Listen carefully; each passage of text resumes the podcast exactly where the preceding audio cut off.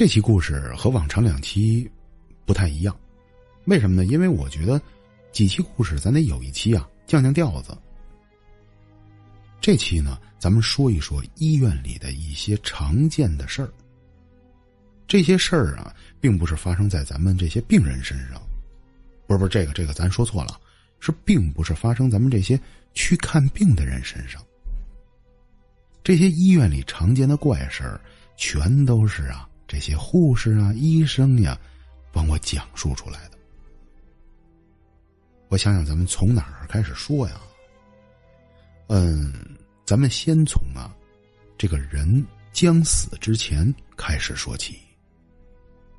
一个护士说：“我在医院里边工作已经很长时间了，在我眼皮子底下，我瞧着他离开人间的人呢，非常非常的多。”我跟你说，这些人在临走之前呢，有很多很多人都发现了让我一辈子都想不通的征兆。我记得是两三年前吧，我送走了一个老人。老人在临死之前呢，一直在喊着自己的妈妈。他喊的是名字，但是他的亲人在边上，亲人们啊议论纷纷。而且老人的双手一直伸出来，好像啊在跟自己母亲的手牵在一起。此时此刻，老人好像回到了童年，像个孩子一样，拉着妈妈的手，嘴里边支支吾吾的哼哼唧唧的。听是听不太清楚，但是明显感觉到老人好像已经把自己啊幻化成了一个孩童。没说多一会儿，老爷子就离开了我们。而且呢，这些年啊，我还见到过一些更奇怪的现象。经过一段时间的救治，有大大的好转，而且这会儿他的精神面貌各方面也都已经平静下来了。忽然间有这么一天呢，这个人一下子就变了，变得异常的活泼。我们这些有经验的护士大夫，实际上心里是有数的，因为我们见的太多太多了。这种啊，咱们老百姓俗称“回光返照”，但是真的没有几个人见过到底是什么样的。我跟你们说详细一点啊，一个七十五岁的老太太得了癌症，经过了一段时间的化疗，还有那开放式的手术。基本呢，切除掉了大量的病变组织。老太太由于年事过高，在手术恢复期的时候是非常的麻烦。可是大概手术后的六七天呢，我们都不知道为什么这老太太忽然下了地。下地之后啊，活动起来是异常的灵活。说简单一点啊，比她刚进医院的时候还利落。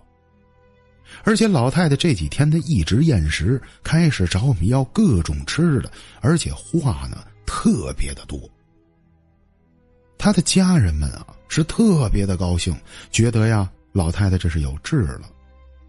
但是我们几个老医生和老护士，都是告诉她的家人，要小心着点儿，因为老太太从仪器中显示一切生命体征并没有恢复，可是她的精神。不知道为什么一反常态。接下来，正如我们所估计，在第四天的时候，老太太就离开了我们。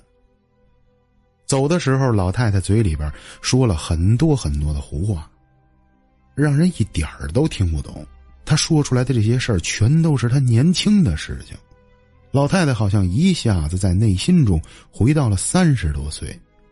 他在汽车工厂里的那段日子，聊天的内容全部都是车间里的一些对话，听得他家人们也是满头雾水。但是跟他熟悉的儿女可得知，说我妈看来这是要坏了。我们现在跟他说话，我妈好像都听不见。他眼前好像呈现出来了当年回忆中的一个世界。包括我们这些医生帮他检测瞳孔的时候，实际上这会儿老太太的瞳孔已经扩散了。人的瞳孔一旦到了这个地步，时间就不会太长了。当然了，这个护士姐姐帮我讲的这些事儿啊，不都都是这么平淡的。有这么一件事让这护士姐姐是最记忆犹新。这件事发生之后，他送走了这个病人呢，让他好多天都彻夜难眠。这间病房，他每次去的时候，都一身的白毛汗。这件事儿发生在大概他从医的七八年左右的时候，医院送来了一个小病人，病人呢只有十二岁。我跟大家呀说一下这小姑娘的身世。小姑娘在六岁的时候，父亲因为一场车祸离开了她。在十岁左右的时候，母亲又因为患了乳腺癌，查出的比较晚，不到一年人就又离开了。孩子变成了一个孤儿，一直呢在外婆家长大。没想到啊。这个厄运呢，就一直笼罩着咱们这个小主人公。在母亲去世后的年底，他竟然查出了白血症，就是咱们俗称的白血病。得了这种病啊，那基本上就是非常难救治了。再加上呢，他家里的生活条件是非常的不好，通过了很多的基金资助，才把他送到我们医院。到了医院来的时候，这孩子按照我们的经验来说，已经送晚了。我们那会儿啊，每天都在谈论着这孩子的事儿。这孩子的生命征兆啊，是一天比一天的微弱。由于这个小生命的岁数实在是太小了，我们所有的护士，包括医生，都异常的对他照顾。每天基本上对他看护的频率啊，都达到了一分钟不会离开人。但是这个孩子的病实在是太艰难了，本身体质瘦弱的他，一天比一天的继续衰败着，直到大概他离开我们有五六天的时候，就开始出怪事儿。一天晚上大概是十点多钟的时候。我拿着一些药啊，进去帮孩子换输液瓶。进去的时候，我就发现这孩子躺在病床上边，手舞足蹈。由于他是隔离病房，我能从玻璃窗看到他。我只有完全的进入隔离室，才能听到他说什么。他说的内容啊，是差点的把我吓死。妈妈，妈妈，爸爸今天怎么没来看我呀？昨天不是说跟爸爸一起来吗？你们不是说今天把我带走吗？我什么时候能离开这儿啊？我太疼了，妈妈，我实在忍不了了。我在一旁端着药，没有敢打断他。他当时说的东西，让我全身发紧，好像他的眼睛还有手触摸的方向。妈妈就在他的身旁。我刚刚要向前走，我想看看他到底是在醒着还是在做梦。他又说出来了更可怕的话。昨天有两个叔叔，他们两个好可怕呀，穿着白色的衣服，而且他们的肩上。背着两个铁闸一样的东西。他们两个人讲的话我听不懂，但是忽然间呢，我又能听懂了。他好像是说，我该和他们走了。我当时特别害怕，那两个叔叔太可怕了。一会儿，他们两个人又窃窃私语，又说出了叽叽喳喳我听不懂的话。他们又说过两天才能再来找我。妈妈，我该怎么办呢？那两个叔叔来接我，我到底跟不跟他们走啊？我是不是跟他走了之后，就能永远的和你还有爸爸在一起了？我在一旁听着，手握的紧紧的，全身都在发抖。我听过各种奇怪的内容，临死之前说出来的各种幻象的胡话。但是我没听过像这个女孩子一样说的这么细思极恐。那两个男人，那两个男人是，这真的是我第一次听到。而且那个女孩一边说着，还用手指着那个方向，明显手对的是窗子，感觉上她是在告诉我们，那两个男人是从窗子那边。进来的。我是个医生，无论在什么情况下，我要考虑的是病人的安危。女孩子躺在床上，越说越激动。她手上还插着很多的导管这是非常危险的。手指上夹的一些仪器都是不能让她停下来的。我鼓起了勇气，冷静了得有几秒钟，我才敢上去。打断这个孩子。我过去问他：“我说，宝宝，你在跟谁讲话呀？”